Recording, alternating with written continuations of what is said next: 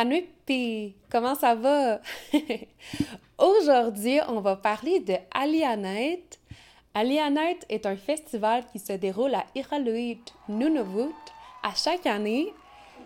Cette année, ça a eu lieu du 29 juin jusqu'au 3 juillet.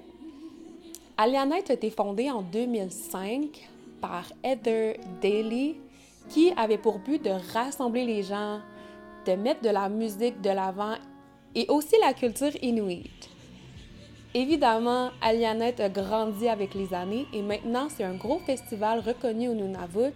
Les gens se déplacent pour voir les artistes. C'est vraiment intéressant puis j'adore Alianet parce que ça met de l'avant la culture inuite, la langue, c'est rassembleur et en plus ça permet aux jeunes artistes émergents d'avoir accès à une scène assez professionnelle. Donc tu peux acquérir de, de l'expérience Alianet est aussi un endroit où est-ce y a des formations qui se donnent, des ateliers. Puis Alianet ont décidé de aussi créer des événements durant toute l'année dans le territoire qui est le Nunavut.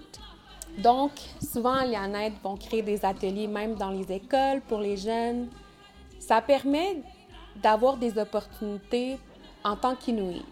Je vous invite aussi à aller voir leur site Internet et aussi d'aller voir leur YouTube qui ont les directs des spectacles précédents.